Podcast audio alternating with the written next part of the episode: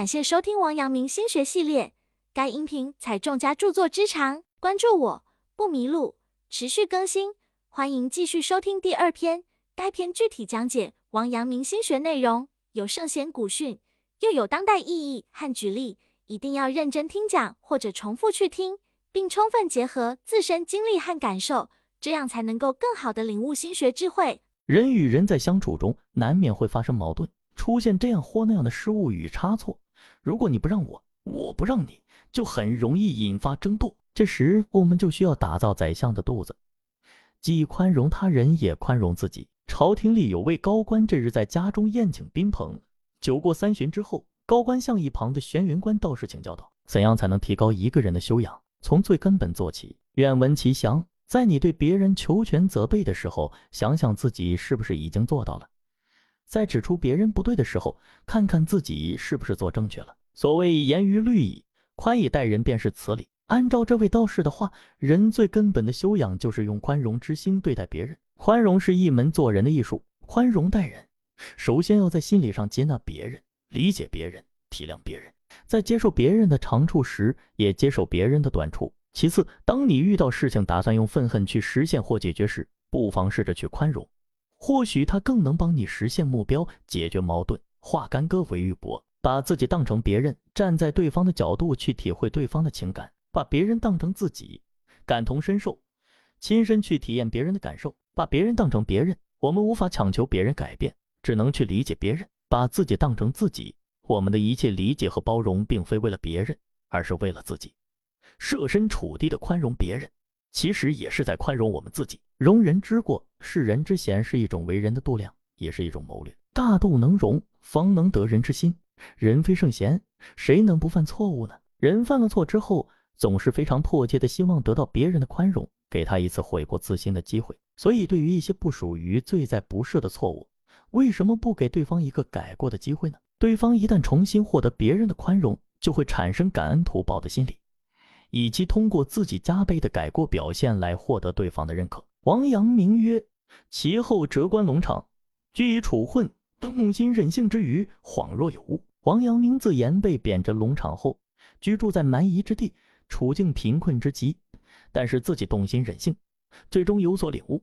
那时候的王阳明初入官场，胸怀大志，却被奸臣刘瑾暗算，贬谪到贵州，甚至在路上险些遭到杀害。但他还是忍下了这口气，巧妙地躲过了暗杀，走马上任。也正是因为他的隐忍，暂时打消了刘进的疑心，保住了性命。更是因为他暂时的隐忍，才有了后来的龙场悟道，从此创立了心学。王阳明虽被贬，心中志向也被扼杀，但他仍然不急不躁，不仅避免了杀身之祸，还成就了自己的前途。在现实生活中，性格急躁、粗心大意的人，难以办成大事；性情温和。内心安详的人，必然万事顺意；不掌握自己命运的人，必定要被命运所捉弄。古时有位妇人，经常为一些琐碎的小事生气，她也知道这样不好，便去求一位世外高人为自己开阔心胸。世外高人听了她的讲述，一言不发，把她领到柴房中，上锁而去。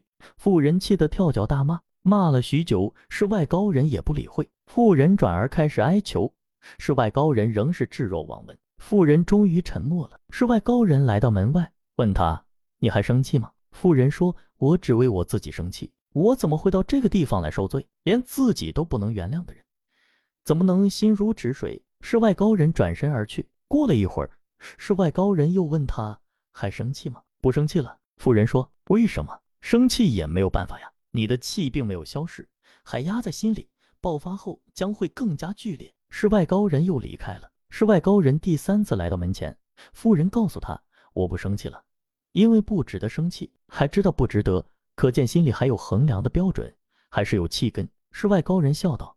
看到世外高人的身影迎着夕阳立在门口时，妇人问他什么是气。世外高人将手中的茶水倾洒到地上，妇人看了一会儿，突然有所感悟，于是他叩谢而去。妇人问什么是气，高人想说的是气。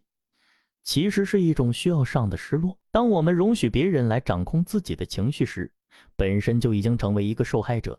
当对发生的现况无能为力的时候，抱怨与愤怒变成了唯一释放的选择。生气就是在用别人的过错来惩罚自己，既然如此，又何必生气呢？莫生气，因为生气伤身又伤神。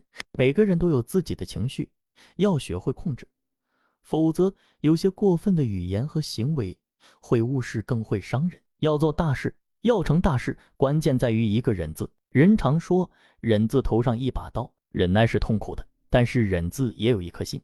如果多一些容忍，不管是包容别人的人，还是被包容的人，都会获得身心的愉悦。古代有个叫张崇的人，年轻的时候在山坡上放牛，没多久，张崇便不知不觉地打起盹来。这时他被一声牛叫惊醒，他看到自己的邻居蹑手蹑脚地抓起缰绳。把自己家的牛牵走了。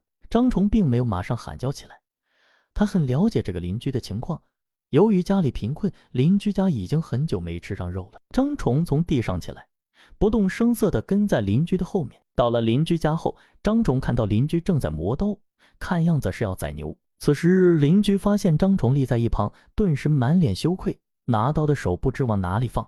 张崇并没有责怪邻居，而是对他说了一个故事。原来。张崇小时候家里的日子过得很艰难，常常吃了上顿没下顿。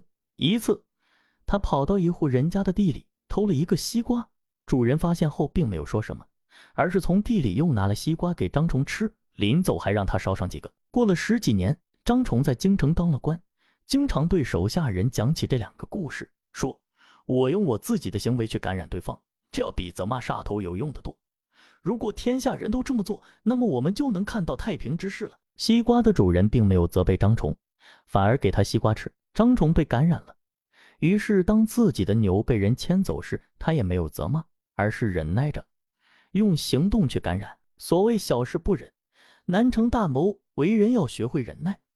如果一点小事都不能容忍而发脾气，就只会坏事。只有下定决心，耐住性子，才能做成事，否则就会有麻烦缠上身。只需忍耐，明天就一定会有阳光。本节结束。感谢收听王阳明心学系列，该音频采众家著作之长，关注我不迷路，持续更新，欢迎继续收听。